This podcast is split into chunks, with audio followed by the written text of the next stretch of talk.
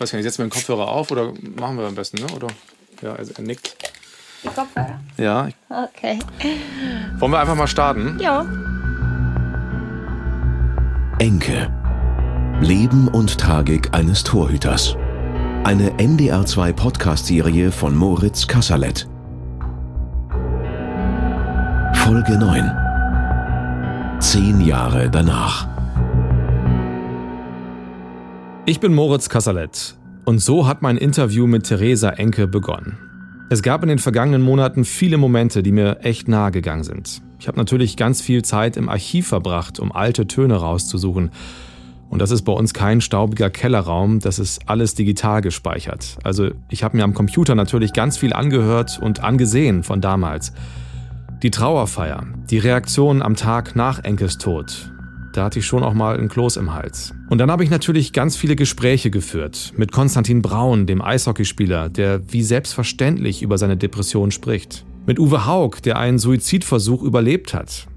Ich habe gehört, und ihr auch, wie Enkes Freunde ihn in seinen letzten Wochen erlebt haben, teilweise ja nur ein paar Stunden vor seinem Tod sogar noch mit ihm gesprochen haben. Aber kein Gespräch hat mich so sehr berührt wie das mit Theresa Enke. Wir haben uns in einem kleinen Studio beim NDR in Hannover getroffen und ich muss echt sagen, es hat mich wahnsinnig beeindruckt, wie positiv sie ist, wie stark sie ist. Sie hat ganz offen über ihren Mann gesprochen, über die schönen Zeiten und auch über die schlechten. Und ich habe auch gemerkt, dass ihr das nicht immer leicht gefallen ist. Mir selbst ist das teilweise auch nahe gegangen und das hört man auch in meinen Fragen. Meine Stimme ist manchmal ganz dünn. Aber Theresa Enke macht das eben auch, um weiter dafür zu werben, über Depressionen zu sprechen. Und sie kämpft gegen Tabus und Stigmata. Das ist ihr ganz wichtig. Am Ende meines Interviews habe ich sie gefragt, wie es ihr heute geht, zehn Jahre später. Ihre Antwort freut mich. Heute geht es mir gut. Es war ähm, ein langer, äh, steiniger Weg und äh, ich bin dann auch mal, ähm, habe mir helfen lassen, bin auch mal in die Klinik gegangen, ähm, lustigerweise durch Zufall in die von Bad Zwischenahn, weil meine Krankenkasse mir die vorgeschlagen hat. Ironie des Schicksals.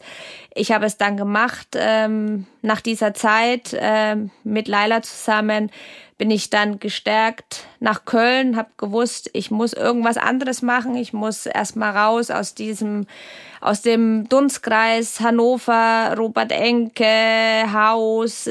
Ich muss, ich bin jetzt alleine ich, mit meiner Tochter und ich muss mein Leben neu orientieren und ich äh, darf nicht immer nur die Witwe sein und äh, bin dann nach Köln gegangen und ähm, habe da eine ne tolle Zeit äh, verlebt und äh, habe wieder zu mir gefunden und äh, mir geht's äh, wirklich gut und ich denke jetzt, wenn ich an Robbie äh, und Lara denke, dann freue ich mich, wenn ich äh, über sie reden darf und äh, natürlich fällt mir das schwer jetzt heute auch dieses Gespräch, wenn dann alles nochmal hochkommt und äh, das, das kommt noch, aber es ist nicht mehr so schmerzhaft wie noch vor ja, fünf, sechs Jahren, wo alles sehr, sehr frisch war, sondern irgendwann verwandelt sich eben der Schmerz in Dankbarkeit. Und das ist nicht nur ein abgedroschener Spruch, sondern es ist zum Glück so, weil äh, wenn wir nicht auch wieder ja uns erholen könnten, dann äh, würde es wahrscheinlich gar keine Menschen mehr geben. Also da äh, bin ich sehr froh, dass das möglich ist, dass ich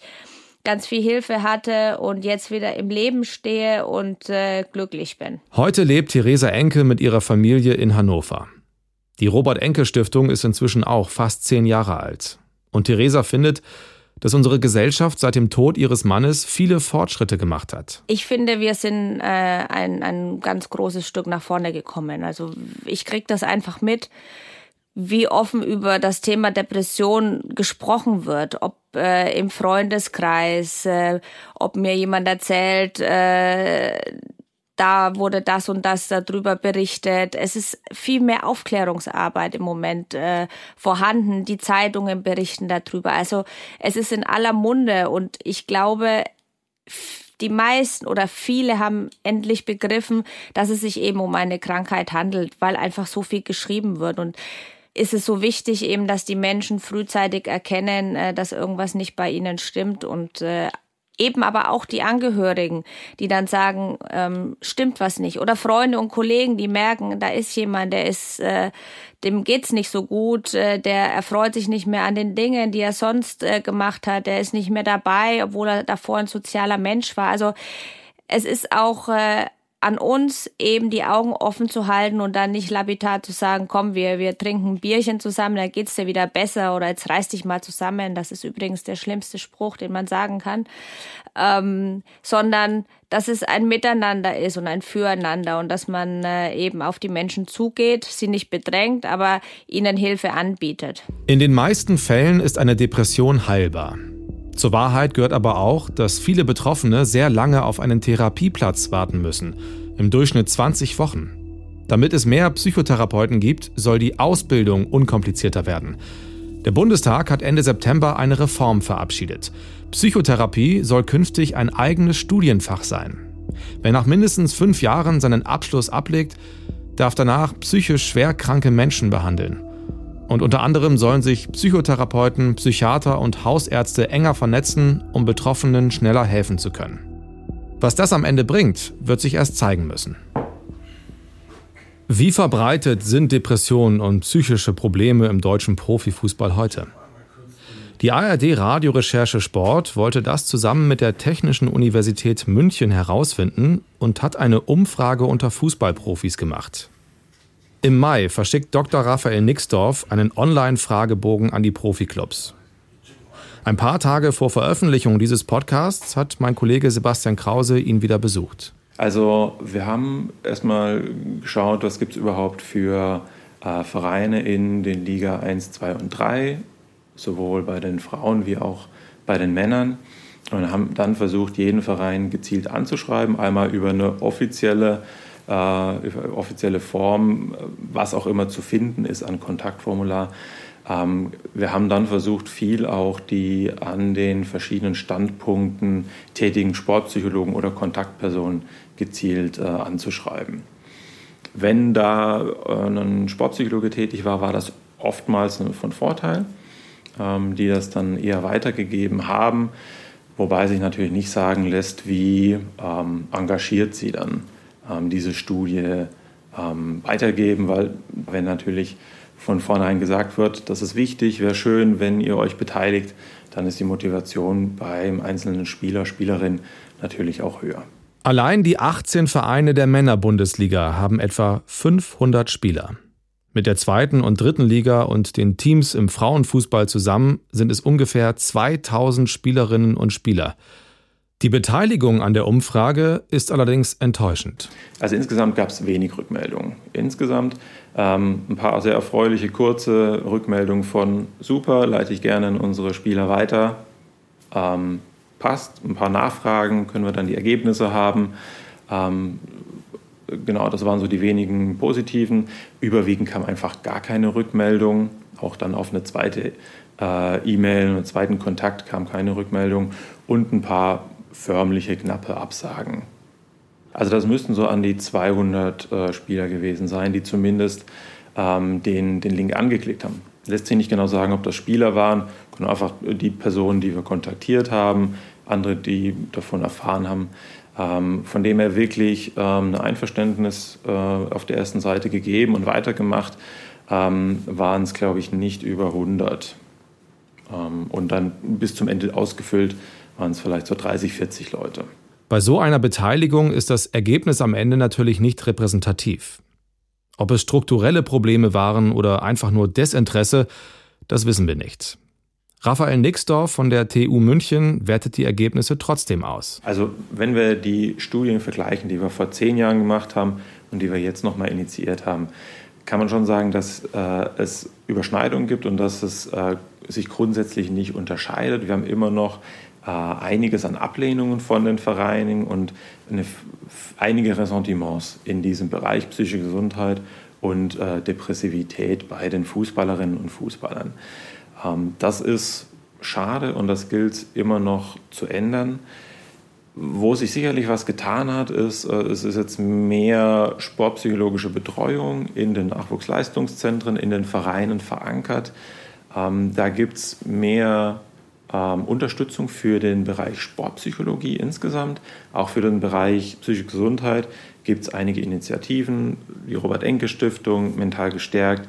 Wir selber mit äh, unserer Homepage Nachwuchsathleten ähm, versuchen da natürlich dieses Thema produktiv und, und unterstützend zu fördern. Aber aus der Wissenschaftsperspektive gibt es natürlich immer noch eine äh, Vielzahl an Ablehnungen und immer noch den Bedarf, die Kultur insgesamt im Bereich Fußball zu ändern. Es gibt genügend Beispiele, die zeigen, dass im Miteinander immer noch einiges zu tun ist.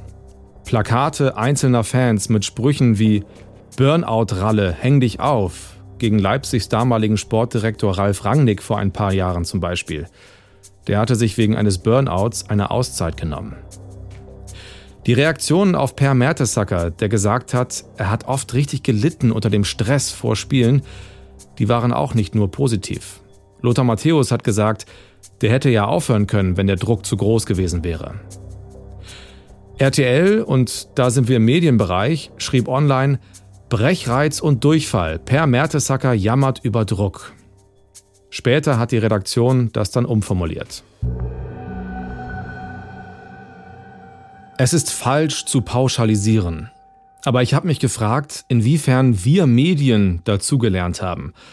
Vor zehn Jahren waren sich eigentlich alle einig, dass wir respektvoller miteinander umgehen müssen. Ein guter Vorsatz, doch lange hält er nicht, sagt Andreas Bergmann, Robert Enkes letzter Trainer bei Hannover 96. Ich habe es ein paar Wochen später erlebt, ein eigener Spieler von mir, der das alles erlebt hat, Cocker Rausch, musste ein paar Wochen später erleben, dass er ein Versager ist. Ich rede von 2009. Kurz nach dem, nach dem Tod von Robert Enke und alles war geregelt und so. Und dann ist es irgendwann, äh, musste ich äh, in einer Zeitung lesen, äh, äh, Kockerausch, der Versager, also in dem, in dem Bereich. Also war nicht allzu lange her und, und so. Also was natürlich ist, wir müssen uns eins im Klaren werden. Und das will ich auch gar nicht weg. Ich bin auch ein Leistungs, freue mich und will mich messen und, und das gehört dazu. Und wenn man sich auch in diesem Geschäft tunnelt, weiß man auch, wo man sich, wo man sich hinbegibt, um mal jetzt auch die Seite zu sehen. Aber es muss eine Grenze geben, wo Erfolg und Misserfolg und dazwischen es gar nichts mehr gibt. Das kann es nicht sein. Es kann nicht nur alles super sein und dann ist man gleich wieder der Versager. Und, und, und auch im Jargon vielleicht, denn der Trottel von und wie, es macht was mit Menschen. Ich weiß, wir verdienen alle viel Geld und, und, und, und fahren Autos und keine Ahnung und, und man guckt hoch, man ist vielleicht auch noch neidisch oder man verehrt sie, äh, aber, aber äh, das ist nicht, es sind immer noch Menschen. In Berlin treffe ich Erich Laser. Er war früher Sportchef beim Hessischen Rundfunk und ist dann zu Sat1 gewechselt. Heute ist er Präsident des Verbandes deutscher Sportjournalisten und sehr kritisch mit seiner Branche. Naja, man muss ja immer bei den Medien auch differenzieren. Ähm, beim Boulevard, da ist, glaube ich, nichts passiert. Da geht es weiter um die Schlagzeile und irgendeine Geschichte mag sie noch so abstrus sein, Hauptsache die Zeitung verkauft sich. Da sind die moralischen ähm, Grenzen auch andere. Also vor dem Individuum, um das es geht, der Sportler oder die Sportlerin, ähm, das sind ja unsere Objekte, über die wir berichten. Ähm, da könnte man mal auf die Leitlinien des Sportjournalismus verweisen, wo man auch die Folgen der Berichterstattung bitteschön zu bedenken hat. Und wenn da jemand einfach mal so äh, niedergemacht wird, dann ist es respektlos. Und da, glaube ich, ähm, haben wir alle ganz großen Nachholbedarf. Das Umfeld, in dem Medien wie Zeitungen, Radio, Fernsehen und Online-Portale berichten, hat sich auch verändert in den vergangenen zehn Jahren, sagt Erich Laser. Die sozialen Medien spielen eine viel größere Rolle als damals. Viele Verlagshäuser haben heute Probleme, ihre Produkte erfolgreich zu verkaufen. Wenn ich eine steile These aufstellen sollte, würde ich sagen, ähm, es hat eine Boulevardisierung in den Medien insgesamt stattgefunden. Das hat zum Teil natürlich mit der, nennen wir das mal, Verrohung unserer Sprache zu tun. Das wiederum hat mittelbar mit dem Auftreten bestimmter Menschen in den sozialen Medien zu tun, wo Dinge behauptet werden, die dann ungeprüft weitergegeben werden.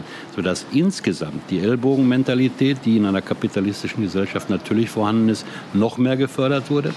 Äh, dass Menschen einfach den Respekt vor dem Individuum verloren haben, dass sie überall Konkurrenz wittern und sehen in jeder Beziehung und sich dementsprechend natürlich aggressiv verhalten. Das war vor zehn Jahren mit Sicherheit noch nicht so. So, das ist die eine Seite. Dass es immer noch Überschriften und Schlagzeilen gibt, die echt nicht sein müssen. Und ich bin da selbst bestimmt auch nicht frei von Fehlern. Auch ich habe mit Sicherheit als Sportreporter schon Sachen gesagt, die ich heute so nicht mehr sagen würde. Aber es hat sich auch etwas verändert. Das ist die andere Seite. Denn um Überschriften und Schlagzeilen geht es der Robert Enke Stiftung gar nicht. Das hat mit äh, dem Thema Depression nichts zu tun. Also da ähm, möchte ich mich dann auch immer ähm, mich und die Stiftung auch davor, davon distanzieren. Das Fußballgeschäft, ähm, so hart es ist, hat aber nichts mit der Krankheit äh, Depression zu tun. Wir als, als Stiftung und wollen nicht den Fußball ändern. Es wäre natürlich schön, wenn äh, die Journalisten nicht persönlich werden würden und ähm, nicht so auf die Spieler draufhauen würden. Aber das gehört dazu, leider. Aber das ist auch für die Fans und, und für alle ist das irgendwie dieses Fußballgeschäft. Und die Spieler und auch Robbie wusste, worauf er sich einlässt. Und das hat ihn auch nicht krank gemacht. Das erschwert, aber er wusste, worauf er sich einlässt. Wichtig ist es für mich eben, und da hat sich viel geändert, dass es Hilfsmöglichkeiten gibt, dass es Netzwerke gibt und dass es nicht mehr ähm, so stigmatisiert ist. Aber den Fußball, der muss auf, auf in gewisser Art und Weise ist er einfach ein harter Sport, ein Leistungssport und das wird er immer bleiben. Aber ich finde, im Hintergrund äh, muss ja, muss es möglich sein, sich äh, eben behandeln zu lassen und nicht äh, abgewertet zu werden, wenn man sich zu seiner Krankheit äh, bekennt. Ich musste dann nochmal nachfragen, um es genau zu verstehen und habe auch mit Jan Bassler gesprochen, dem Geschäftsführer der Robert Enke Stiftung. Also es geht ihm nicht darum, wie Sportlerinnen und Sportler von Medien bewertet werden. Es geht darum, dass Menschen, die krank sind, von der Öffentlichkeit respektvoll behandelt werden. Ja, man kann es ja letztendlich eigentlich ganz gut vergleichen. Ähm, wie muss sich Robert Enke gefühlt haben, als er vor 2009 wusste, lange vor 2009 ja wusste, dass er psychisch krank ist und gesehen hat, wie in einem vergleichbaren Fall berichtet wurde. Und das war der Fall Sebastian Deißler ja vor allem. Äh, der ja nun auch in den Zeitungen als Psycho äh, tituliert wurde, der eben nie wieder richtig auf den Fußballplatz zurückgekehrt ist, nicht mehr in der Nationalmannschaft gespielt hat. Das war für Robert der Weg, den er fühlte, wenn er offen darüber spricht. Und deswegen hat er sich dagegen entschlossen. Und heutzutage können, könnte Robert, wenn er heute noch leben würde und in der Situation von damals wäre, könnte er auf viele, viele Beispiele der zurückliegenden Jahre zurückblicken wo Kollegen von ihm, ob im Trainerbereich, ob im aktiven Bereich, offen über genau das gleiche Problem gesprochen haben, wie das, was er hat. Und er wüsste, es gäbe einen ordentlichen Umgang damit und er könnte zurückkehren. Und dann hätte Robert vielleicht einen anderen Weg gewählt als den, den er am 10.11.2009 gewählt hat.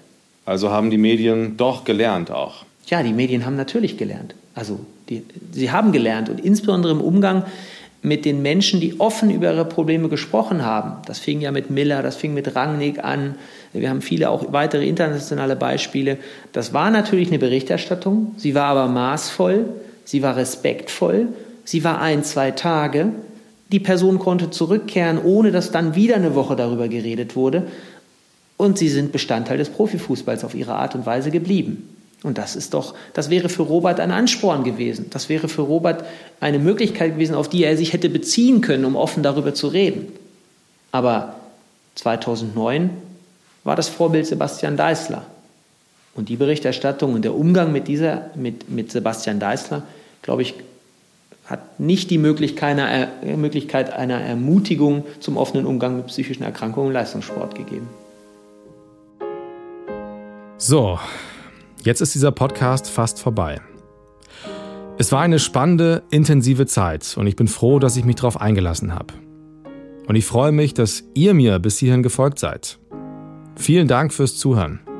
Ich bin um einiges schlauer als vorher und auch dankbar dafür, dass es mir gut geht und den Menschen, die mir am wichtigsten sind, auch. Aber ich weiß jetzt, dass sich die Zeiten trotzdem auch ändern können. Theresa Enke macht das, was ihr Mann Robert nach seiner Karriere vielleicht auch gemacht hätte. Und das macht sie gut und mit viel Leidenschaft. Sie ist glücklich. Und sie sagt, der zehnte Todestag ihres Mannes ist kein Tag, an dem sie trauert. Ihr gehört das letzte Wort in diesem Podcast.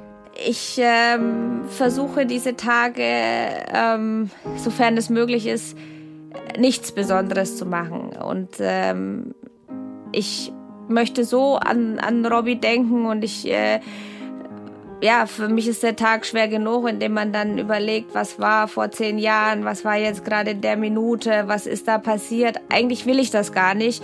Ähm, es lässt sich nicht vermeiden. Ich, äh, es werden Freunde kommen, Robbys Mama kommt dann immer.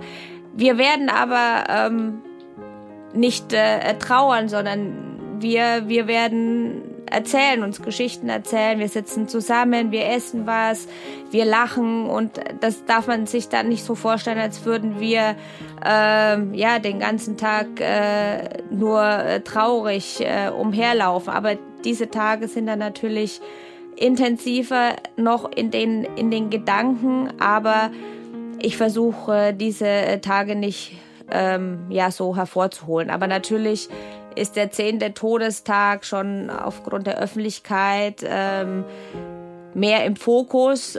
Aber für mich ist dann die Stille ist wichtig, nochmal in mich zu gehen, nochmal an Robbie zu denken, nochmal an den Wahnsinn und den Irrsinn zu denken.